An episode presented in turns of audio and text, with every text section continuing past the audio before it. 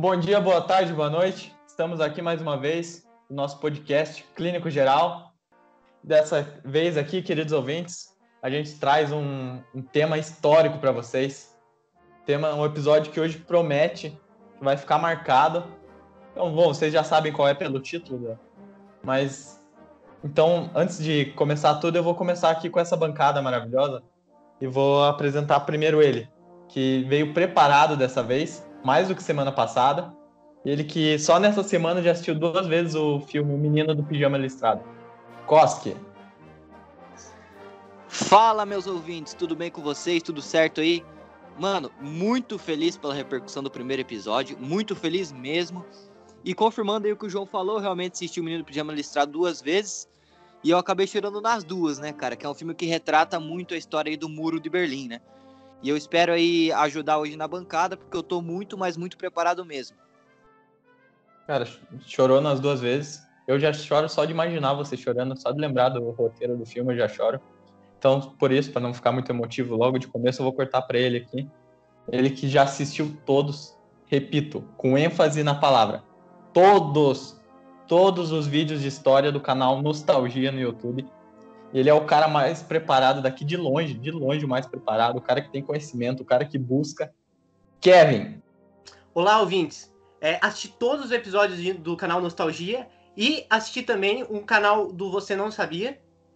E acredito que eu estou preparado aqui. Peço até obrigado pela apresentação do João, da minha pessoa. Acho que estou preparadíssimo para agregar no assunto. Cara, e do, do outro lado aqui, continuando a apresentação, ele que é um verdadeiro aficionado por esse tema, um cara que tem interesse no assunto, que busca, que procura, passa de 6 a 8 horas fácil por dia vendo o documentário do Discovery do tema. Ele que, diferente do nosso ouvinte aí, pessoa normal, que chega um sábado à noite, vai sair lá, se reunir com a família, comer um kibe, comer uma panqueca aí. Ele não, ele fica em casa, fica trancado, estudando e vendo Discovery. Ele, Malcolm. Opa, tamo aí, né, para mais um podcast. Vamos debater sobre esse tema que é o Muro de Berlim, que traz muita curiosidade até hoje. E vamos tirar as curiosidades do nosso ouvinte que tá aí mais uma vez. Queria agradecer também aos que ouviram no episódio passado. E obrigado. Isso aí. E agora, por fim, para fechar a bancada, ele que ano passado tirou nota no Enem suficiente, presta atenção nesse detalhe, nota suficiente para pagar qualquer faculdade de história de ensino à distância do Brasil. Qualquer faculdade reconhecida pelo MEC, ele tinha nota suficiente para pagar essa faculdade. Maurício. Boa noite, muito obrigado pela palavra, João. É, eu estou muito contente com, a, com os ouvintes pela viralização do nosso podcast anterior. E hoje vamos para mais um podcast que vai fazer história. Ah, e claro, sem, sem esquecer de mim aqui, né? Eu, João, que estou aqui com a pontualidade de sempre, com a excepcionalidade e dessa vez para apresentar esse podcast. E antes de tudo, antes de começar o, o verdadeiro motivo para a gente estar tá aqui, a gente precisa dar alguns avisos e alguns agradecimentos é que o podcast Clínico Geral já está em todas as mídias e acho que o Koski é melhor do que eu para falar sobre isso. Exatamente, João, exatamente. Agora você pode achar o Clínico Geral também no Castbox, no YouTube e SoundCloud. É só pesquisar Clínico Geral que, que vai aparecer lá, tá? Também recebemos várias outras propostas, né? Recebemos uma proposta irrecusável do Deezer, para quem não conhece, é um aplicativo de semelhante ao Spotify recebemos uma proposta irrecusável, mas a gente optou por continuar apenas nessa plataforma mesmo. Porque no momento a gente está fazendo acontecer tudo no seu devido momento, né? A gente não vai querer se entupir de dinheiro agora tão cedo e daí esquecer a nossa essência. Mais para frente a gente vai avaliar as outras propostas, né, do, dos outras plataformas digital, e a gente avalia e vê o que dá para agregar para nós aí. Mas por enquanto é só YouTube, Spotify, Castbox e SoundCloud. Isso mesmo. E agora é um agradecimento especial que a gente queria dar, muito pesar na palavra. A gente ficou muito feliz com essa notícia. E com o nosso querido Luiz Paulo Rodrigues Silva, ele que foi o primeiro inscrito no nosso canal no YouTube. É, logo em seguida ele até acabou se desinscrevendo do canal, acho que foi um engano ali, acabou clicando sem querer. Mas mesmo assim fica as nossas palavras de admiração a ele e nossos agradecimentos mais sinceros. Se alguém quiser dar É, uma o- palavra. O nosso, nosso amigo Luiz aí, que até, né, passou aqui nas nossas vidas aí pra emocionar a gente. Foi a primeira inscrição que a gente teve. Apareceu, acho que foi 6h21 da manhã, que eu tava me arrumando, estudando para o tema. Eu fui lá e vi que o Luiz se inscreveu. Ele é que é do Sergipe, né? 26 anos, faz 27 agora, dia 3 de agosto. Ele acabou desinscrevendo, a gente não sabe o porquê. Mas, cara, Luiz, se você estiver ouvindo isso, saiba que nós todos na bancada, a gente pede desculpa do fundo do coração, a gente falou alguma coisa de errado. Que às vezes o, o ouvinte se inscreveu, daí continuou ouvindo o podcast, ouviu alguma coisa que não gostou e se desinscreveu. Mas sério, nosso perdão, por favor, aceite. Isso mesmo, com a gente tá aqui, a gente ficou sem, sem reação até não saber o que tinha acontecido. Espero que esteja tudo bem agora entre nós, entre nós da bancada e o Luiz Paulo. E agora um espaço, tirando essa, esse momento de emoção que a gente teve aqui, o espaço que a gente criou para interagir entre nós e vocês ouvintes. Que, e para estrear esse espaço a gente tem uma pergunta do nosso amigo Josué Lima do, do episódio anterior sobre o que é a vida. E o Josué Lima mandou o seguinte: ele que é diretamente de Taboão da Serra, um dos nossos primeiros ouvintes do Spotify, e ele mandou o seguinte: Malcolm, se a vida e o universo vieram da explosão do Big Bang, por que que Hiroshima e Nagasaki não viraram outros dois planetas também? Ah, é porque tem aquela coisa, né? A explosão do Big Bang não foi algo que planejaram, foi algo que aconteceu do nada. E daí veio a se tornar um planeta. Já Hiroshima e Nagasaki foi feito duas explosões para atacar esse povo porque estava em guerra naquela época. O, o universo entende, né? Quando uma bomba vai para atacar para ser guerra e quando uma bomba é atacada para surgir um universo. Eu acho que pela inteligência do universo eles devem entender, sim. Tá muito bem explicado, Malcolm. Eu acho que tem que lembrar que é Deus também, né? Se Deus quis, aí criou o mundo. Deus não quis naquele momento. Também é, é soma de vetores, né? Quando uma bomba explode lá, outra explode cá, as duas, uma cancela a outra. Vai criar o quê, assim? Mas com menos dá, dá menos, né? Então, tá explicado aí para nosso ouvinte Josué Lima, diretamente de Taboão da Serra. Agradecemos muito o comentário.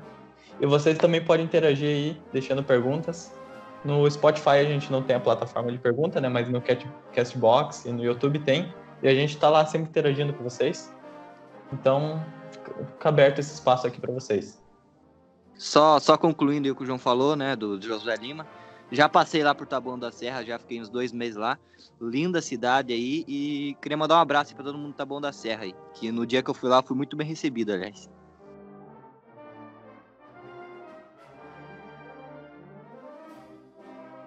Então, agora começando o podcast, né? Começando realmente agora, a gente começa dando uma contextualizada histórica aqui, que o tema de hoje é Muro de Berlim.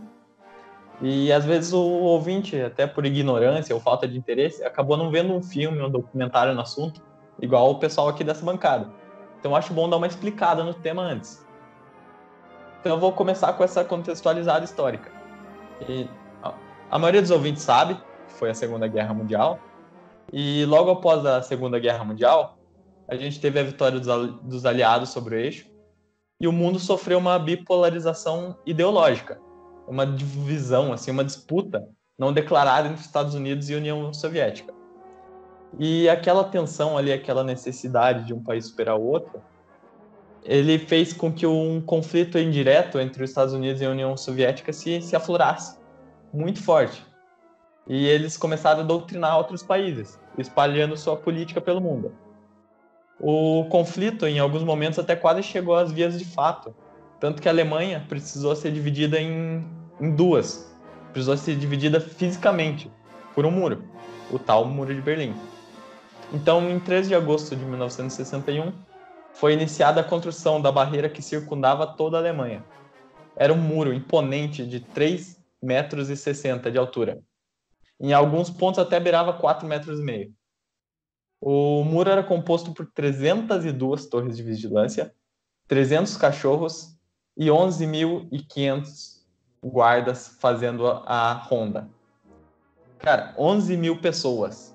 E agora eu, eu trago o debate de, para vocês da desvalorização desse profissional.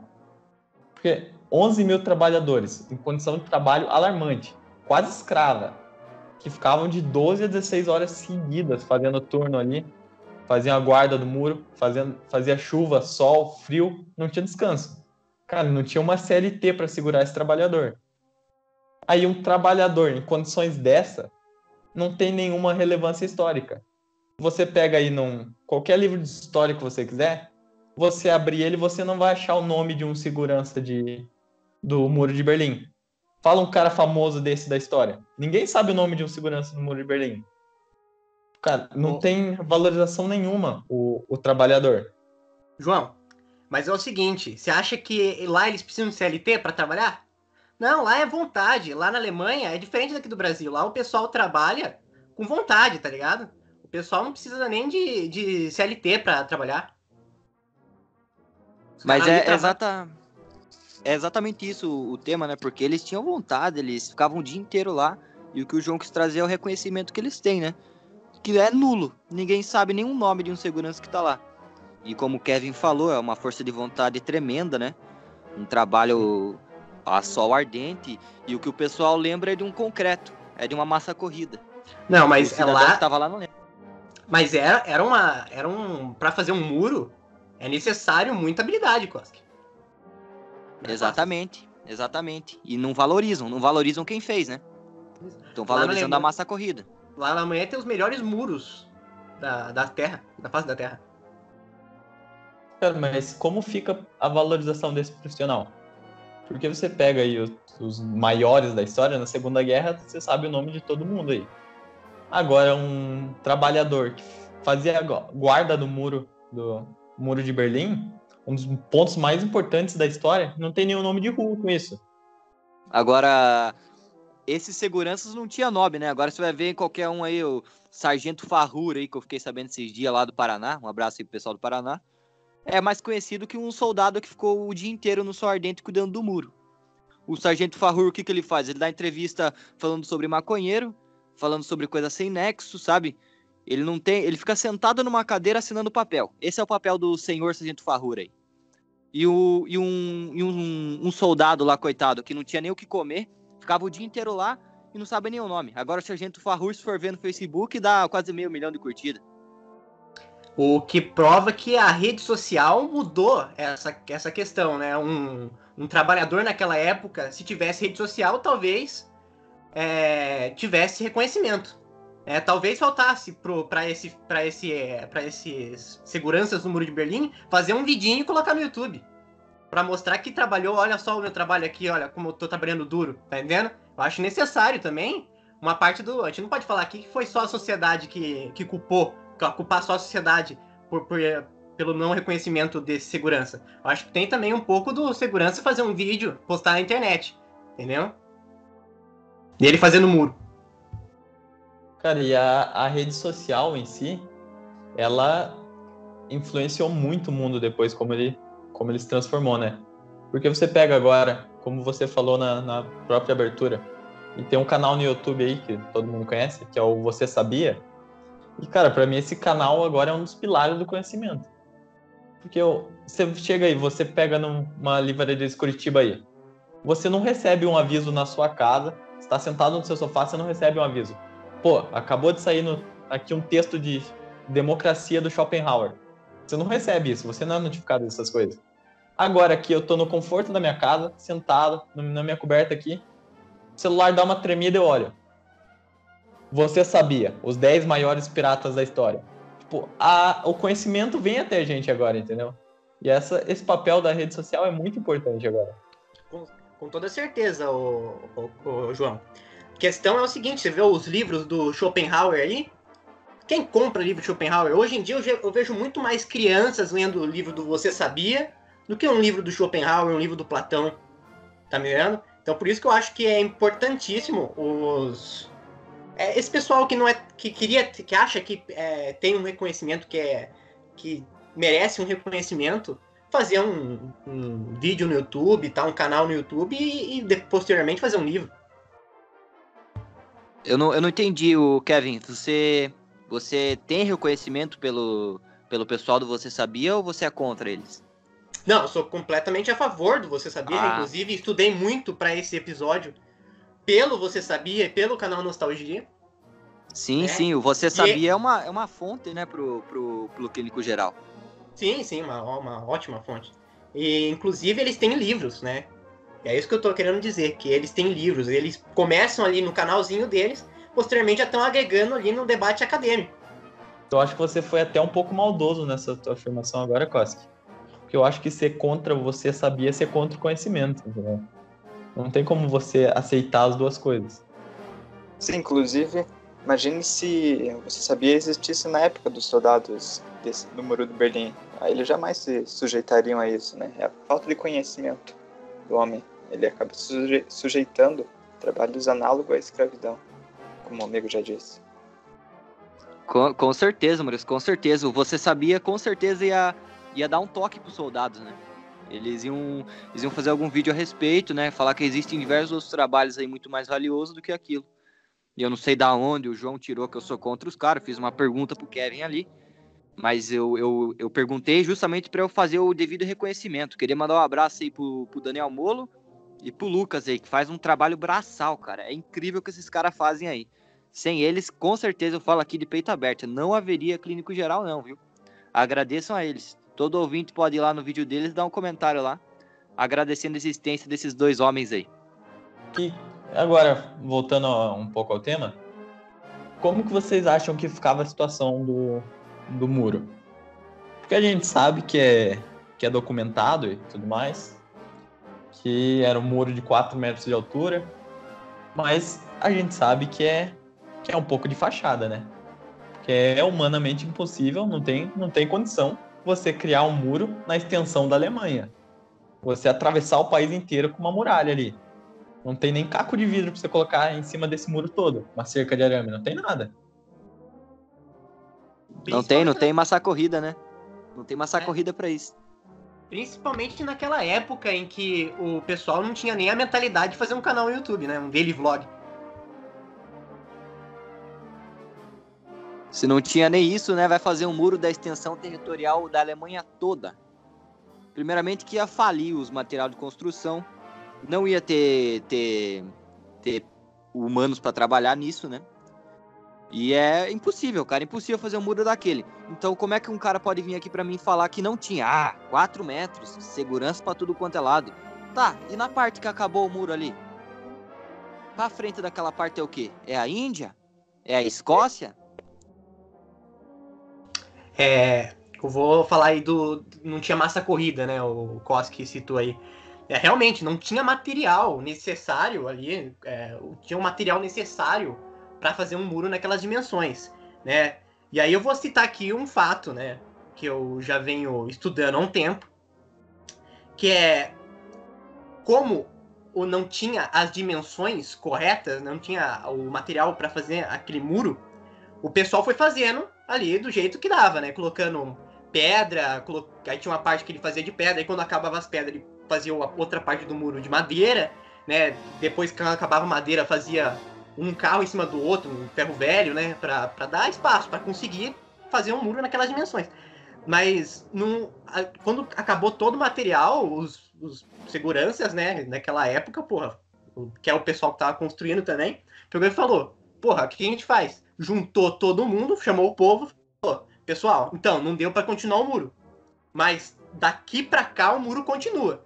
E aí foi criada a primeira linha imaginária, né? Que é a 25 graus leste, que foi a primeira linha imaginária da geografia, que veio antes da, da meridiana de Greenwich. Exatamente, eu ia, eu ia falar isso mesmo, porque na hora que acabou o material ali, é o que o Kevin falou. O soldado lá mandou, né, com o alto-falante, reuniu todo o pessoal da Alemanha ali e falar: gente, respeitem, respeitem que agora finge, finge que tem um muro aqui. Vocês não podem passar aqui. E não, não tinha guarda ali, viu? Não tinha guarda ali. Mas então é isso que eu quero falar. Como é que era impossível atravessar a Alemanha Ocidental ali? Não tem essa, É. cara. E aí que, eu, e aí que volta naquele mesmo assunto do- dos alemãos, né? É, o pessoal é tem respeito, sabe? O pessoal é o pessoal é bem educado, sabe? Eles falam, porra, tem uma linha ali, eu não vou ultrapassar ela. É outra cultura, né, cara? É outra história. É o tipo de lugar que se você perde um celular na rua, o cara não pega. Você volta lá depois, ele tá no mesmo lugar. É, é tipo a, o, todo mundo odeia o Chris, né? Quando o Chris pisa na linha assim, ele sabe que vai acontecer alguma coisa com a mãe dele. Então, eles não ultrapassavam aquela linha porque eles sabiam que podia acontecer alguma coisa de errado. Exatamente. E a educação dos caras é incrível, cara. Eles estavam numa revolta, tipo, não, não, não, meu filho tá do outro lado, por favor, deixa passar. Daí eles iam, iam passar ali, viu? Ah, mas aqui não tem nada. Daí o cara fala, calma, aí tem o, o muro imaginário. Naquela revolta que o cara tava, na hora ele já se acalmava, falava, não pode, não consigo passar. Ele respeita nem existindo o negócio. Imagina a revolta que o cara tava, ele sabia que não tinha muro, mas pela educação do povo dele, ele decidiu não passar. Ele tá perdendo um filho por conta da educação.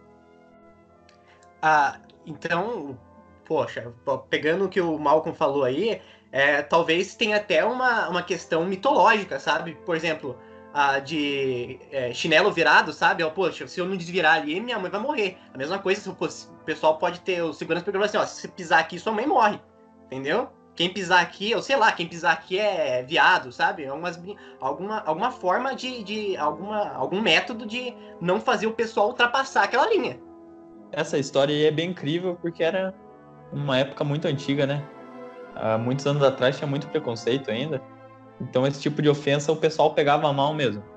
Mas eu acho que não. Eu acho que é um país de primeiro mundo. Não precisa exigir de chantagem para conseguir o que quer. Eu acho que a, a população tinha educação para isso. Era desenvolvida o suficiente para saber respeitar, mesmo na situação da guerra, saber respeitar o limite e saber onde não podia passar. vou discordar de você, João. Porque naquela época, como tinha o muro, né? O pessoal pegou e falou assim, pô, tem um muro ali, eu tenho que. Eu não consigo passar o muro. Mas naquela época, quando o pessoal tava com uma vontade de comer uma pizza, alguma coisa assim, ele falou, pô, tenho que conseguir entrar, chegar no outro lado ali, porque do outro lado tinha pizzaria. Aí ele conseguia uma. uma. uma pá, entendeu? Cavava a pá, cavava com a, pá e chegava do outro lado, entendeu? Criava um túnel e ia pro outro lado. Por isso, mesmo na- nas partes que não tinham muro, né? Nas partes que eram linha imaginária, porque, porra, tem um muro ali. Mesmo que imaginário, mas tem um muro ali. E aí começou a correr o quê? Buraco no meio da rua. Um monte de buraco no meio da rua. Você vai falar que isso é uma cultura. Uma cultura alta, uma cultura. Uma cultura boa? E também tentavam invadir a parte que era o muro imaginário, né? Imagine a gente, se a gente fosse enviado lá através de uma cápsula do tempo, a gente via um cara sem nada na frente dele, não tem nenhum concreto nem nada, mas ele queria passar, ele queria invadir, né? Ele, era só ele andar e desrespeitar a ordem, mas ele tinha que invadir e seguir corretamente que tinha um muro imaginário. Ele cavava, entrava num túnel embaixo e voltava, sendo que não tinha nada na frente dele, era só ele ter andado. Mas volta aquela questão, é, é o respeito, é a cultura. O cara não ia desobedecer a ordem de passar pra estragar tudo as, as brincadeirinhas que eles estavam fazendo ali. Ele cavava, ele fazia tudo, entendeu? Por conta de respeito e cultura. Cara, eu acho que além de, acima de tudo, ali existiu o respeito, entendeu? Porque tem aquela questão de ser um, um crime ser moralmente mais aceito que o outro. Porque você vai na. Tem a conduta de cadeia, e o cara que assassinou, ele é mais aceito do que o cara que estuprou. Você tem a, a moralidade do crime ali. Às vezes é você é, enganar o governo ali, passar por baixo do muro, era um crime, mas era um crime ok, o pessoal até enxergava bem.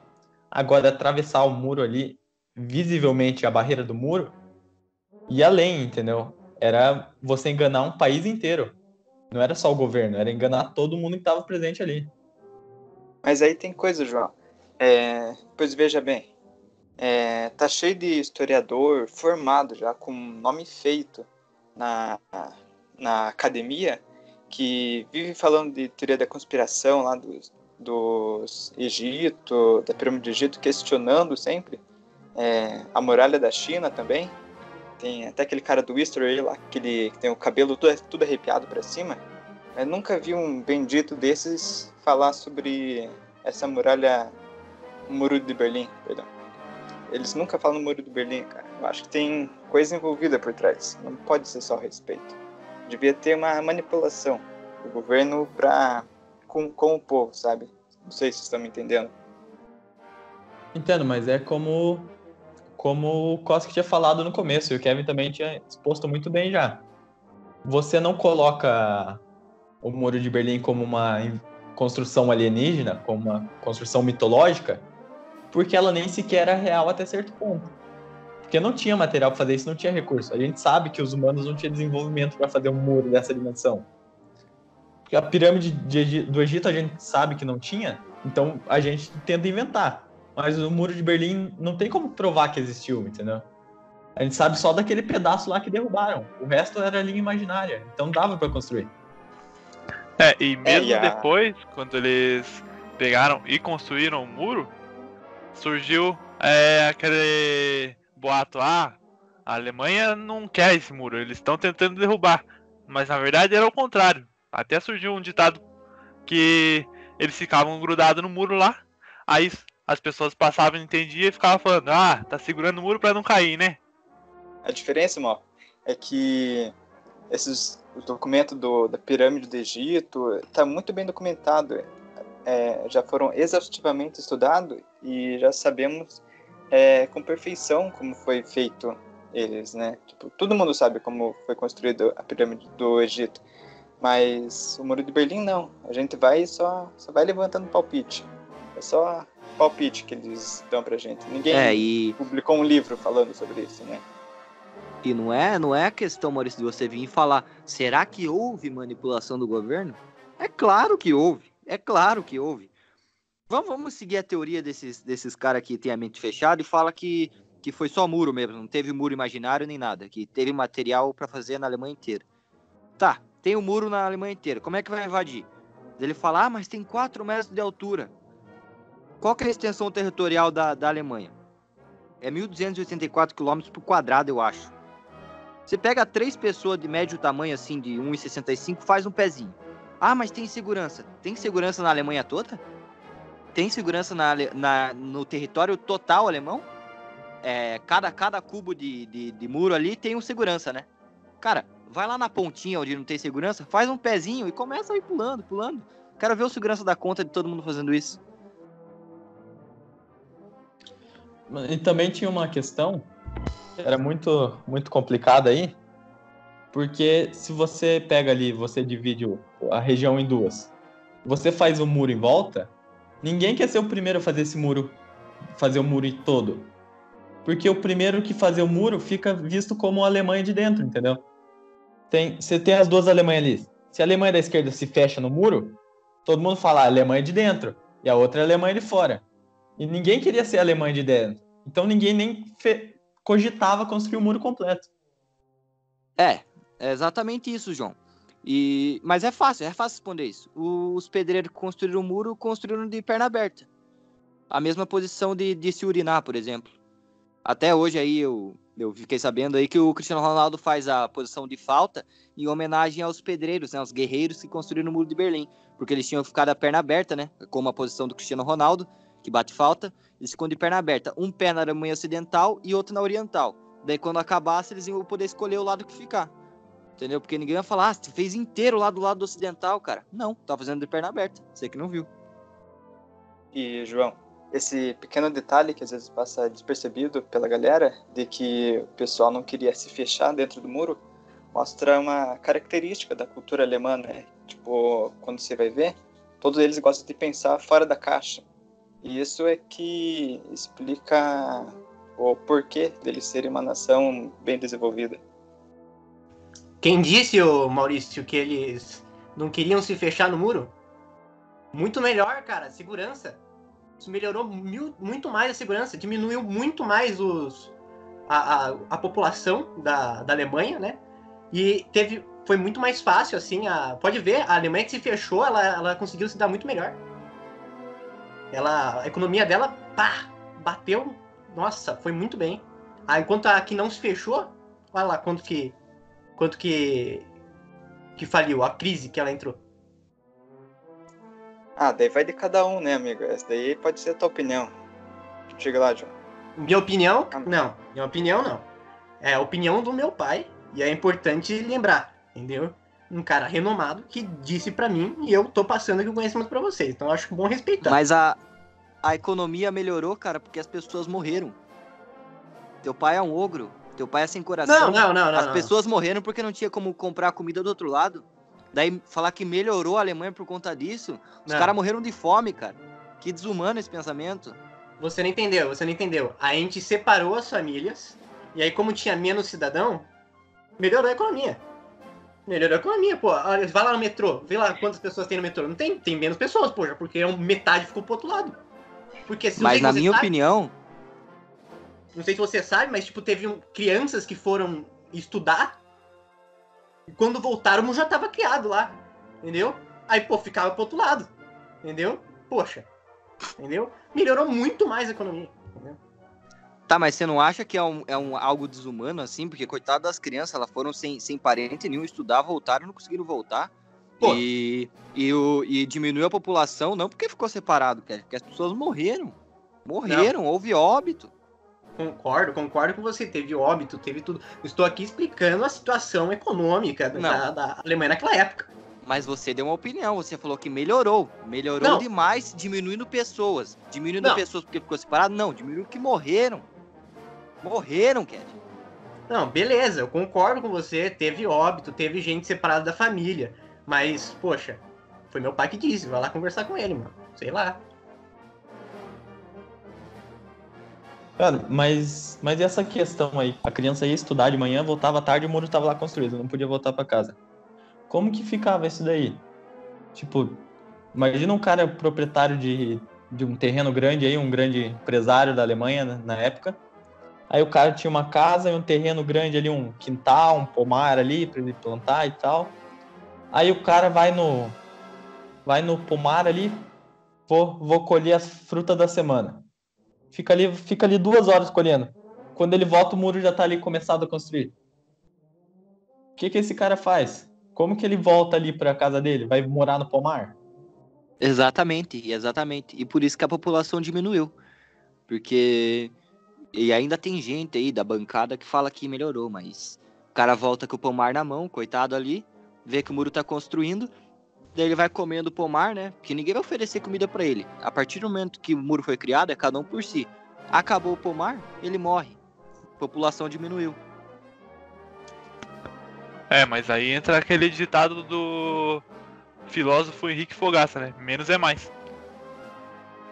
Acho que refutou, hein? Acho que refutou. Agora sim consigo entender, Koski. É que o Henrique Fogaça também é um cara bem boçal, né? Na, na questão do, do Muro de Berlim. Ele já foi em diversas entrevistas falar sobre o Muro de Berlim.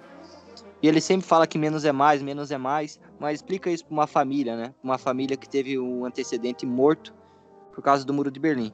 Então, já deixando bem claro aqui minha posição sobre isso. Sou totalmente contra o Henrique Fogaça, totalmente contra o Masterchef em si. Mas é a opinião de cada um, né? É que pimenta no cu dos outros é refresco, né, Koski? Exatamente, exatamente, Maurício. Mas aí que é o, mas o Henrique Fugaça fala que ele é um boçal, um cara que não entende muito do assunto, o cara entende muito de comida. Então falar que morreram de, morreram de fome lá na Alemanha nessa época é uma, uma mentira.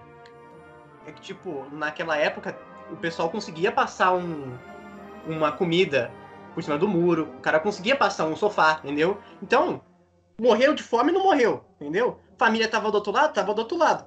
A criancinha não tinha mais o pai? Não tinha mais o pai, mas agora, mas o pai sabia que a criança estava do outro lado, passava uma, uma merenda, entendeu? Uma, sabe, um lanche para ela, entendeu? Um pão, puma com um pão de forma com uma mortadela, entendeu? Passavam por cima do, do muro, pô, pra ele não morrer de fome, entendeu? Mostrando que isso incentivou bastante a caridade naquela época. A caridade naquela época foi fundamental para as pessoas continuarem ali é, sem morrer de fome. E sem contar, Koski, que você vai duvidar de um cara que criou pratos como ravioli de cordeiro, siri mole e é dono do sal gastronomia? Ele entende do assunto. Se ele tá falando que ninguém passou fome naquela época, é porque ninguém passou. Então, a discussão tá pegada aí, mas eu quero entrar no mérito, que é apontar o que o Koski quis dizer de verdade. Porque a questão não é a comida, entendeu? Porque disso a gente sabe que o Henrique Fogaça entende, o cara que entende muito do assunto.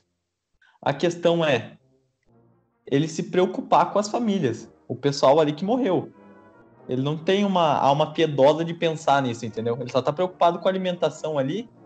E, e quem morreu ali no muro? Na transição ali, de um lado pro outro.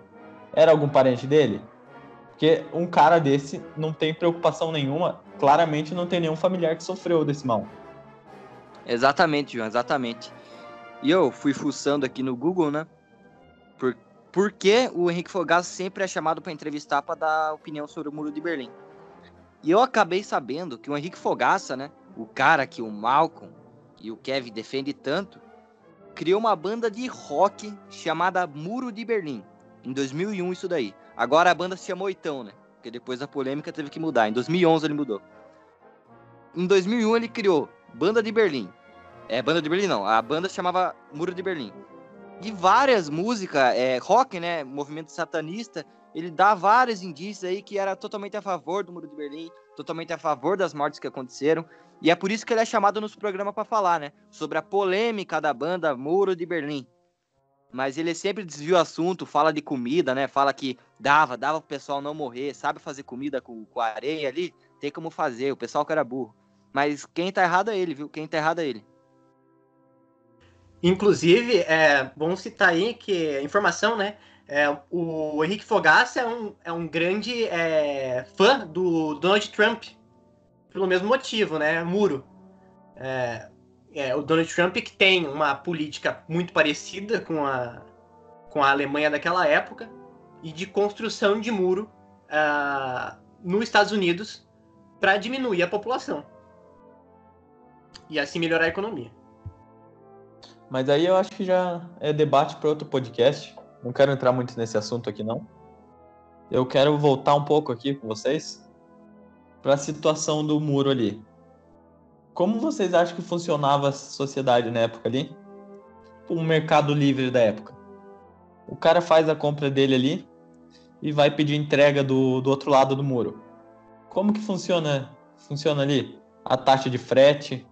Será que é corrida dinâmica? Como que funcionava isso, cara? Porque isso não entra na minha cabeça. Como que funcionava o mercado ali na época? É por isso que tinha avião na época, João. O muro só tinha 4 metros. O avião conseguia passar por ali. Aí eles enviavam via Sedex, né? Sedex por avião, né, Malcolm? E a taxa de custo? Já foi procurar os produtos que tem no Mercado Livre? Tem saco de lixo, cara. Tem pingente. Se eu comprar um pingente de 99 centavos, o cara vai enviar por avião? E a taxa de entrega dessa porra?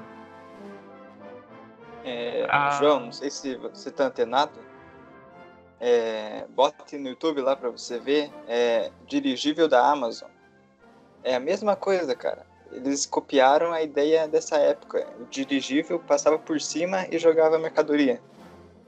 Só que hoje em dia, como é tudo mais atual, agora são drones que saem, sim, e vão fazendo entrega. Mas é uma analogia. Os caras estão trazendo é, um período da história Amazon. Aquele ditado, né? Nada se cria, tudo se copia. Mas aí eu entro na, na discussão que o Koski trouxe de volta. Se eu compro ali um colarzinho ali, compro um par de meia, pago R$1,99 no par de meia. É, e como que funciona esse frete? Porque às vezes nem compensa trazer o produto mais. Porque só o frete é mais caro que o valor do produto. E aí Mas você é... meio que mata o mercado, né? Mas é por isso que existia o atacadão na época, né? Você juntava dinheiro, chegava num certo dia do mês, fazia uma lista de tudo que você precisava e comprava tudo junto. Aí o frete valia a pena. Mas, muito bem citado pelo Maurício aí, tem o dirigível da Amazon. Então resolvia muitos problemas. Porque não precisava de alguém ir lá entregar. Eles só tacavam em cima da casa da pessoa, via GPS ali, e tava tudo resolvido. É, é, talvez a resposta para essa pergunta, João, se encontra no livro do Karl Marx, né? Lá ele fala da crise inerente do capitalismo. Imagine o cara lá com 1,99 e o cara não vai gastar diesel, combustível, caralho, a quatro para entregar um bagulhinho de dois reais. Aí já tá Lá tá bem explicadinho já. Só dá uma conferida lá, nos livros da faculdade. Cara, eu até, depois do, do último podcast, aí teve muito ouvinte que veio pegar no meu pé e falar que eu tinha o benefício do Estado, que era a biblioteca da minha faculdade, não estava aproveitando. Então fui lá fazer a carteirinha e já comecei pegando os livros lá. E esse que você falou aí foi um deles. Eu até, acho que é no capítulo 2 que ele cita, que ele fala que essa era uma invenção do, do governo da época para obrigar o, o consumidor a comprar em grande quantidade. Então o cara ele, ele ia comprar uma meia de 1,99, aí o frete saía 35. Aí não compensava. Aí o cara juntava com a família, ou então comprava 10 pares ali para ele mesmo, que aí o frete saía elas por elas, entendeu? E aí surgiu também muita, muita coisa da política de frete grátis. A partir de 50 reais da frete grátis. Obrigar o cara a comprar até lá, gastar até lá. Mas isso vem muito da política de Karl Marx. Mas de tudo, Karl Marx não era, não era contra o muro, né? Por exemplo, Karl Marx fala no livro dele, acho que foi o Manifesto Comunista que eu li, é, que ele era a favor dessa separação de, de criança da família, sabe? Então, quando cria o muro e as crianças vai pra creche, vai pra, vai pra escola, quando volta, não tem mais como ir, pra, não tem como mais voltar para casa, pô, isso aí o Karl Marx ficou louco. Karl Marx, pô, apoiou isso de um jeito não é nenhum santinho, né, Kevin? Karl Marx não é nenhum santinho, né? Nenhum santinho, nenhum santinho. Não, mas aí, aí, aí parou. Acho que vocês já estão se prolongando demais no assunto. Eu nem cheguei nessa parte do livro do Karl Marx. Quero, quero falar de outra coisa agora. Se vocês estivessem nessa condição aí de, do muro, o que, que vocês iam fazer? Eu acho que o, o importante é uma coisa que, é, que todo mundo ali na época pensa também, era enviar coisas para a família que ficou do outro lado, né? Por exemplo, você fica do lado que tem mais coisa, da, que tá a sua casa, e fala, poxa, minha família tá do outro lado, vou enviar. E aí você até faço a pergunta para vocês, o que, que, se vocês estivessem lá, o que, que vocês mandariam? Você pode mandar uma coisa para sua família que tá do outro lado do muro. O que, que vocês, qual objeto da sua casa que você tem, que acho que você, você acha que a sua família tá necessitando, lá do outro lado? Qual, qual desses objetos você mandaria para sua família? Kosk, começa você. Bom, cara, é muito complexa essa pergunta, né? É uma coisa só. Bom, eu, eu, como sou muito apegado ao meu pai, a gente brinca a todo momento, eu enviaria um tijolo, cara. Eu compraria um tijolo no Mercado Livre, aquele lá que tem dois arrobas, sabe? Aquele tijolo mais pra academia. E mandava o, o carteiro, né? O piloto carteiro, jogar bem na, no telhado da casa do meu pai. para fazer um estrago todo, cair, cair no vaso lá, quebrar tudo. Imagine que legal. Cara, na situação que o país estava, você acha que isso seria o tipo de brincadeira pra época? Tipo, seria engraçado. Cara, Segunda Guerra Mundial. Já, não, já tinha acabado a Segunda Guerra Mundial, mas ainda tinha vestígio da, do Holocausto ali. Milhões de judeus morrendo. Você acha que seria o período pra brincadeira? Você pegar e jogar um tijolo na casa do teu pai. Você acha que esse é o, é o tema do podcast aqui? Eu, eu acho que eu fui muito, muito adiante aí e eu acabei me, me precipitando. Eu acho, que eu, eu acho que eu enviaria, sei lá, um, uma sacola uma cesta básica, né? Um, um, um galão de água, qualquer coisa. Mas, ô, ô Kevin, Kevin, o que, que você enviaria, cara? Não, é que eu acho que na primeira semana, o, realmente, eu acho que o Koski se adiantou. Na primeira semana, mandar um tijolo, eu acho que não. Né? Porque o pessoal tá tudo assustado. Eu acho que depois, na segunda, na terceira, talvez. Aí já começa a se pensar de mandar um tijolo. Mas o que eu enviaria, eu acho que seria um celular, né? poxa, eu não posso. Conver... É, pô, quero conversar com meu pai. Eu acho que eu mandaria um celular, primeira coisa que vem na minha cabeça. Eu mandaria um celular ali com 3G pra gente conversar. Pensei na e... mesma coisa. Pensei Isso na é... mesma coisa. Desculpa cortar você. Eu pensei ali em mandar um, um Nextel, sabe? Uhum. Mais fácil, mais rápido, direto. Manda ali um. Fica com um Nextel pra você e manda outro por cima do muro. E só naquele. Câmbio!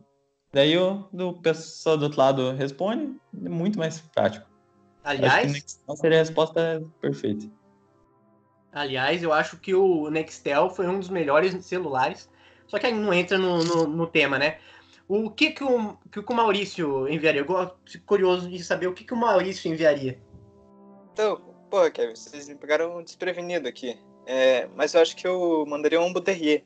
Sabe aquele cachorrinho lá, é, é um cachorrão, na verdade, né? Ele é meio parrudinho.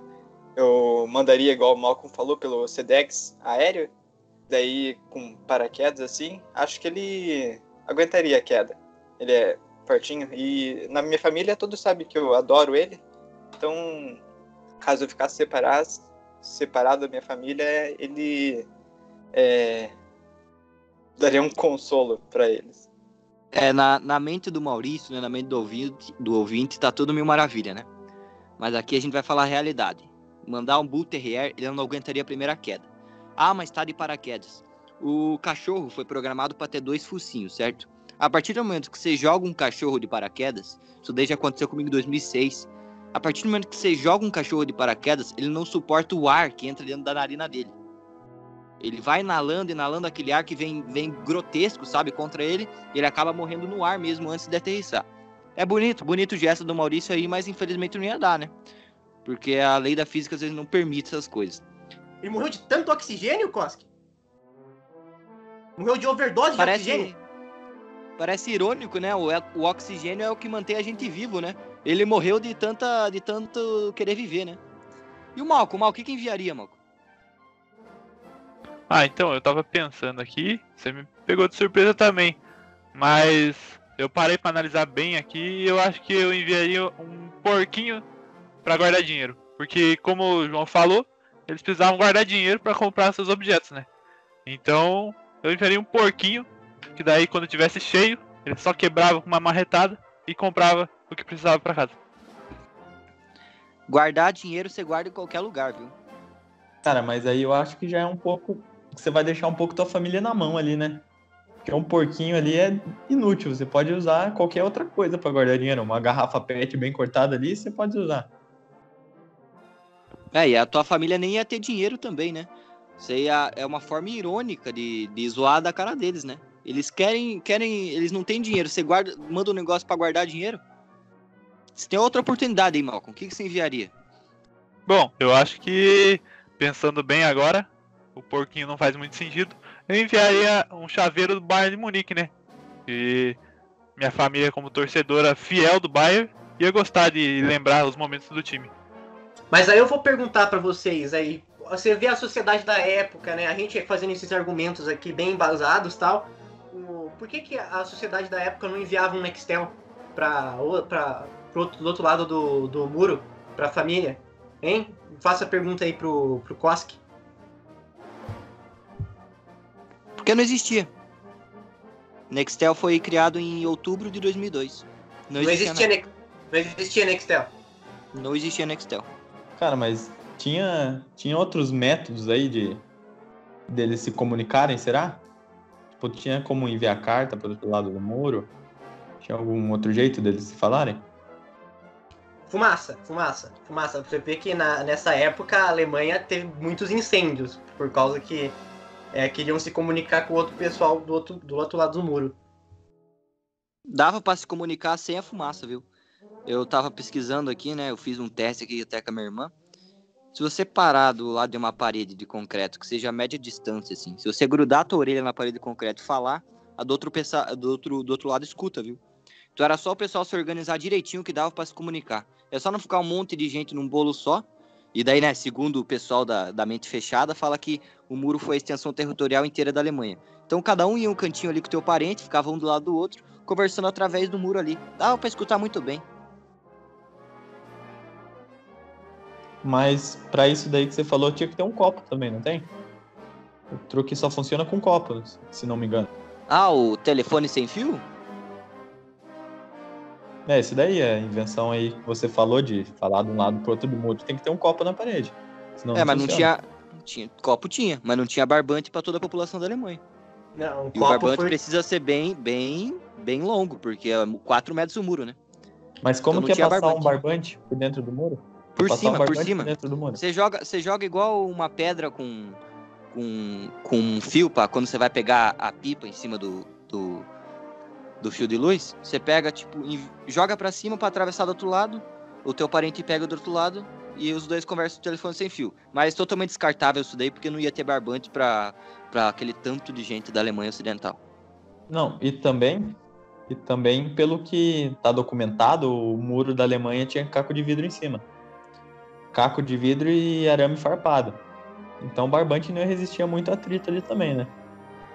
Bom, mas o Cosque falou aí, o João, né, falou do copo de vidro, mas naquela época o copo de vidro virou algo muito é, raro, na verdade, né? Virou valioso, por causa que, como utilizaram a, também entre os materiais que construíram o muro, porque já, a gente já comentou que tinha material que não, que não tinha material suficiente, aí começaram a utilizar pedra, começaram a utilizar tijolo, aí começaram.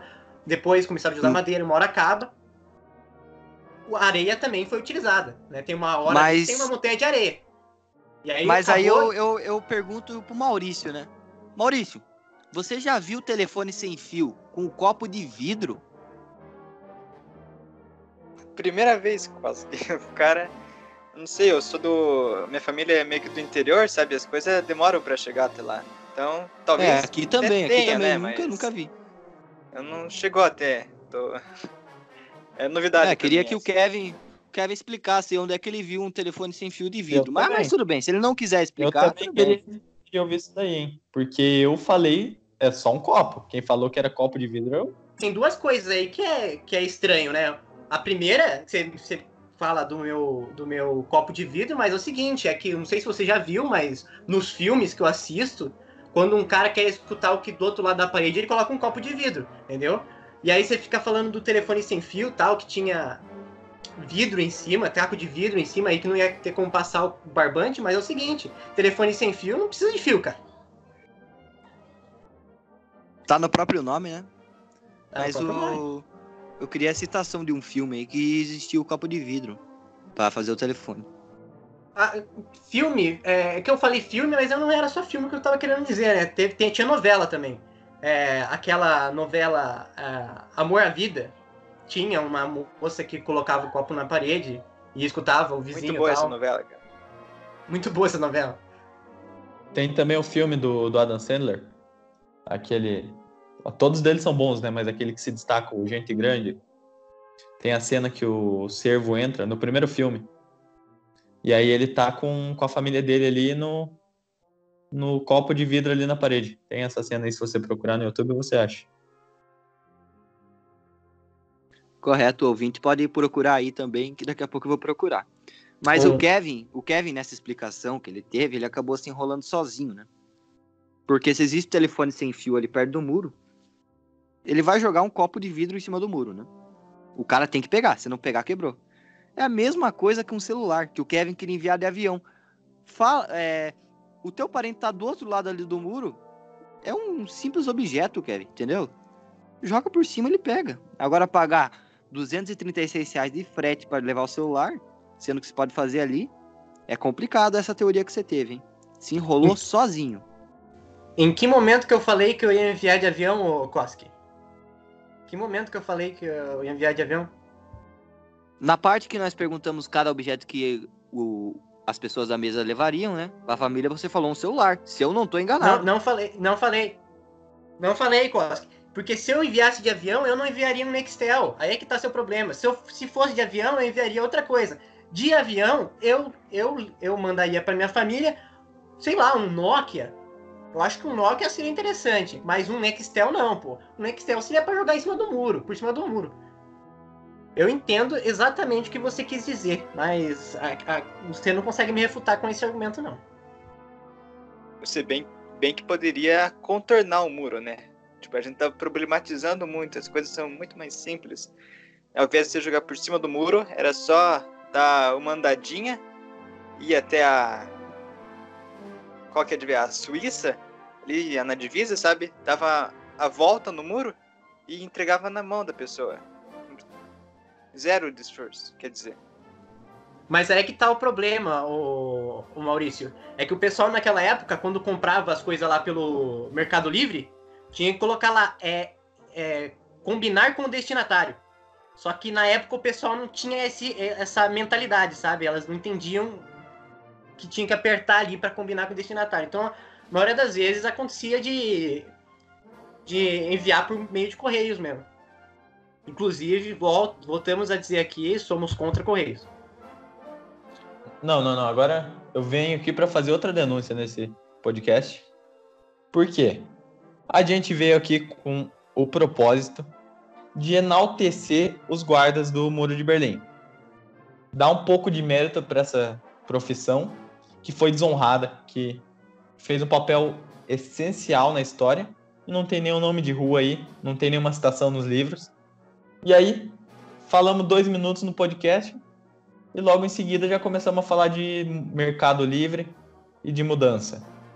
Eu acho que a gente está negligenciando novamente, não sei se talvez por uma imposição já do, da própria sociedade, mas eu quero voltar a falar desse assunto aí, porque é complicada a situação do, do guarda do Muro de Berlim. Como que vocês acham que eles viam isso tudo? Essa jogação de coisa, tipo liquidificador passando por cima, sofá, às vezes cadeira ali para fazer uma mudança. Como que você acha que ficava o guarda do Muro de Berlim vendo tudo isso? Virou uma zona, né, João? Virou uma zona. Ele olhava, ele via que não tinha mais a, em mãos o controle da situação. Ele fala, virou uma zona, virou uma zona. É uma passação, é lebre passando por cá, talher de prato passando por lá, sabe? É coisinha simples que os caras vão jogando de montoeira. Ah, eu quero passar inteiro a minha coleção de, de pote aqui. Vai passando um por um. Ele ficava olhando, ele ficava, ele ficava louco vendo aquilo. Ele viu que, que, que fugiu do, das mãos dele aquilo lá. Portanto, coitado, né? Coitado do, do, do, segurança. De novo a gente falando, coitado. Tem nem, nem episódio de, de crédito em filme e o nome dele tem. Porque você sabe, né? Que, que filme, aqueles, aqueles créditos lá, ninguém trabalhou. Ele só monta um monte de nome lá para fingir que tem. Agora que a gente já caminha para o final do podcast, eu vou dar uma recomendação aqui, porque eu acredito que seja necessário o ouvinte buscar conhecimento uh, e a, sobre o assunto, sobre o tema que é o Muro de Berlim, né? E o, a recomendação que eu vou trazer aqui vai ser uh, uma novela que faz uma analogia clara e direta com a, o Muro de Berlim, que é a novela Rei do Gado, uma novela um pouco antiga, mas muito interessante, já que tem um momento da novela que ele, duas famílias, a, os Mezende e os Berdinazzi, é uma coisa assim, a, brigam por causa que a, a cerca é, tá mais tá pegando parte do território do outro. E aí eles criam uma cerca maior, assim, para e aí fazendo clara, é, uma analogia clara com o, uma referência muito clara do Muro de Berlim, né? E para encerrar também, eu tenho outra discussão aqui, porque é o seguinte, com, com a queda do Muro de Berlim, prof, esses profissionais aí, esses 11.500 profissionais que já não tinham respeito nenhum pela sociedade, é taxado como lixo. É, aconteceu a mesma coisa que do período da escravidão aqui no Brasil, né? Quando, quando aboliu a escravidão, os escravos ficaram, eram livres, mas eram totalmente desamparados, não tinha nenhuma, nenhum auxílio social para eles. Então eles meio que voltaram pro, pro trabalho deles ali e fazendo a mesma coisa que antes. Então não adiantou de nada sem o auxílio. E aí, com a queda do Muro de Berlim, você libera 11.500 profissionais para o mercado de trabalho de volta, sem nenhum amparo, um cara que passou 10 anos da vida dele ali encostado no muro fazendo escolta.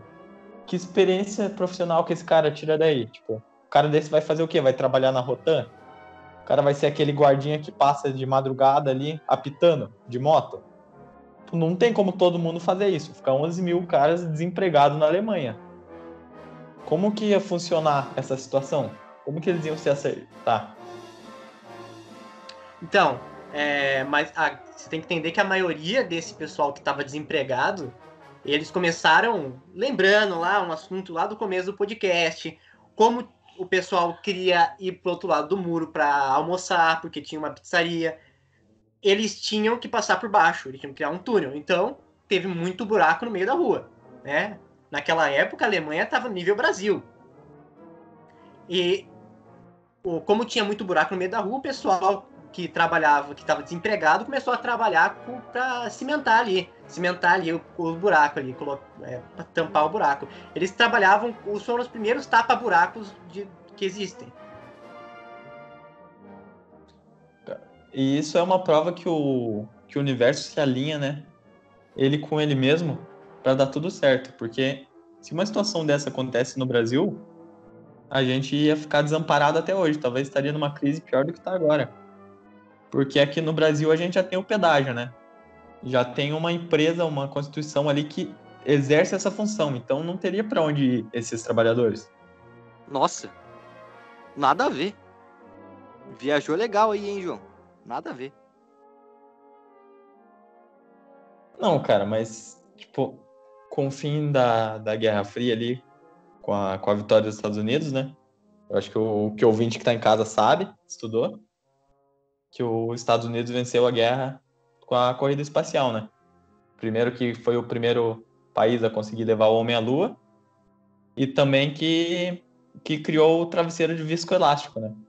Que a gente tem aí no, em vários lugares aí do mundo já, dominou, que é o travesseiro da NASA, o travesseiro de viscoelástico, que é o melhor do mercado.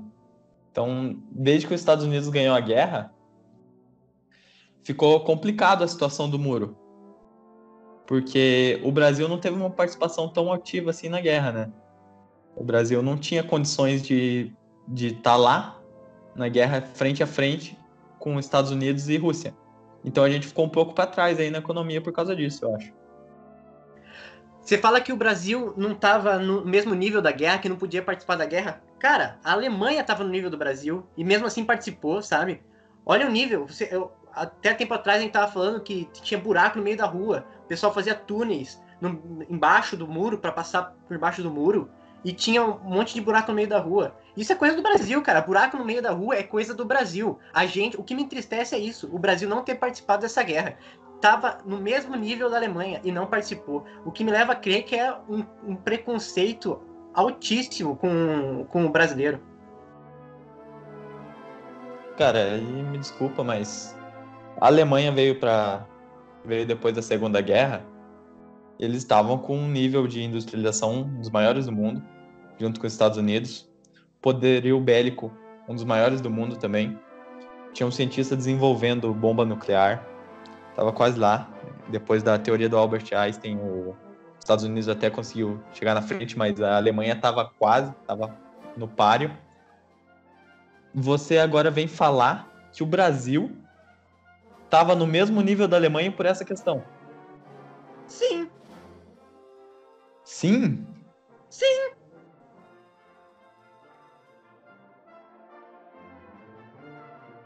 Bom, a gente vai ficando por aqui em mais um episódio de Clínico Geral. Não se esqueça de agora acompanhar a gente também no Castbox, no YouTube e no SoundCloud. Sempre que você acompanhar no YouTube ali, deixa seu feedback ali para saber o que está gostando, deixa sua opinião também sobre os assuntos.